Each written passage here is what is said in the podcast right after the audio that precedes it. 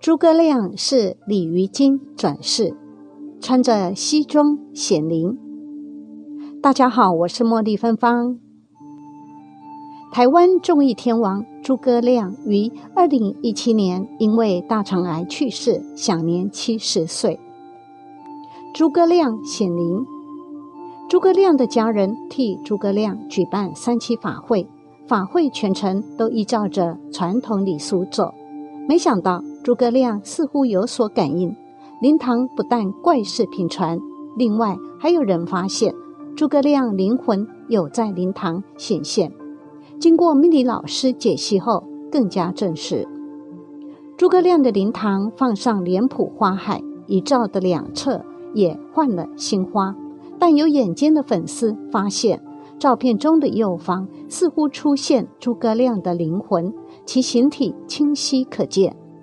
而将照片拿给命理钟老师看后，就说：“很明显的，诸葛亮的脸朝向右边，四十五度角侧身，是穿着银白色的西装，漂浮在灵堂的右边，双手双脚都很清楚，脸上也浅浅的笑。”命理老师并表示，这是要有一定的福报才可以显现出来，推估是。诸葛亮想让在世的人知道他现在过得很好。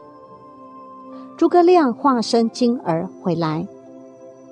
诸葛亮病逝后，儿女替他举行头七法会。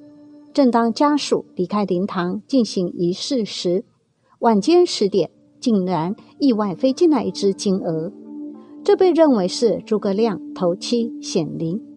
一直到家属完成法会仪式，重返灵堂后。即使在塞宫进行道教仪式的嘈杂声响中，金娥仍不被惊动，打死不退，坚持停留在原地，与儿女维持着最近也最遥远的距离。据记者观察，这只金鹅从晚间九点就飞来灵堂，一待就不愿离去。即使工作人员为了布置灵堂，搬着巨大的致哀花篮进进出出。金娥仍不为所动，此事诸葛亮不舍儿女，坚持等家属回到灵堂来。晚间十一点左右，家属拖着疲惫的精神结束头七仪式后回来灵堂时，令人惊讶的是，原本一直停留不动的金娥，此时竟然才开始有了动作，微弱的移动着。工作人员至此也发现状况不寻常。认为金娥可能是诸葛亮化身，于是立刻通报家属。谢晶晶第一个哭红的眼飞奔而出，其他家属也跟着冲出来。朱家整群人围着金娥看，赶紧拍下照片，忍不住泪洒灵堂。其中有人说：“应该是爸爸没错。”另外，儿子谢顺福烧纸钱时一直忘不起来。谢晶晶直悲问爸爸诸葛亮是否已经到现场，也一直没有杯，连续指两次才出现圣杯。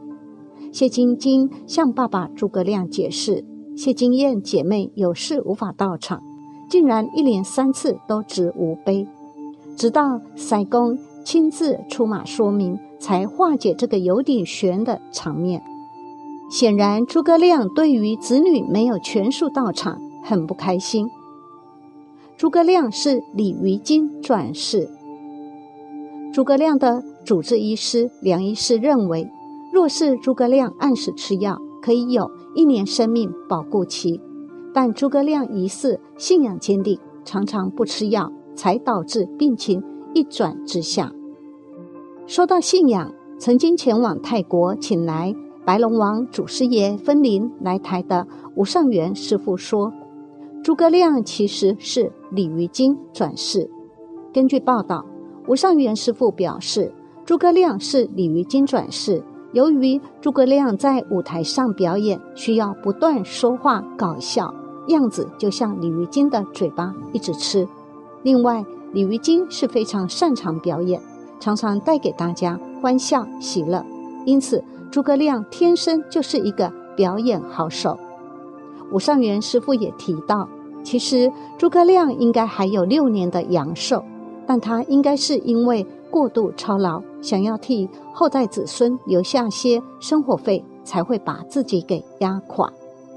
虽然诸葛亮一生起起伏伏，甚至因为赌博落跑、抛妻弃子，但吴尚元师傅认为，诸葛亮生前其实也做了很多善事，因此不会祸留子孙。诸葛亮的告别式完毕，预计有三百人的阵头队伍陪着灵车进行路祭仪式。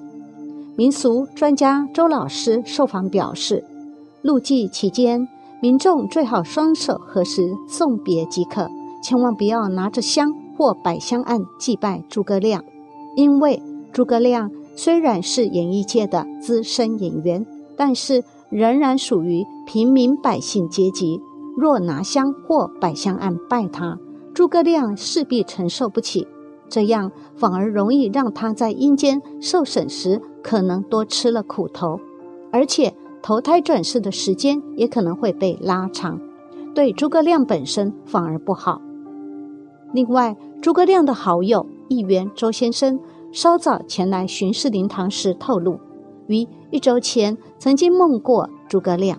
梦里，诸葛亮穿着以前录影前都会穿的白色吊嘎，一派轻松，还笑着说：“我身体都好了。”据说北部有一名大主头，因为梦到诸葛亮托梦警告，让他省下三亿元。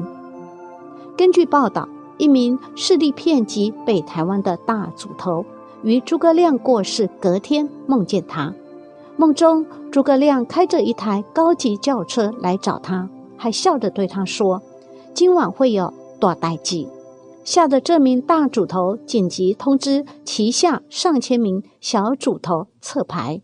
没想到当晚香港六合彩就开出诸葛先牌，让主头省下新台币三亿元。主头这样撤牌的行为，明显破坏行规。底下许多小主头也感到莫名其妙，于是纷纷打探原因。大主头表示，是因为自己梦见诸葛亮来提醒自己。死后头七会回家吗？揭秘显灵关键。人对于死后的世界几乎一无所知。民俗观点一般认为，人在死后第七天会回家看看家人。也就是俗称的头七，就有人分享说，他小时候看到隔壁邻居的阿妈头七时，以一个巨大的人形现身，吓得他至今印象深刻。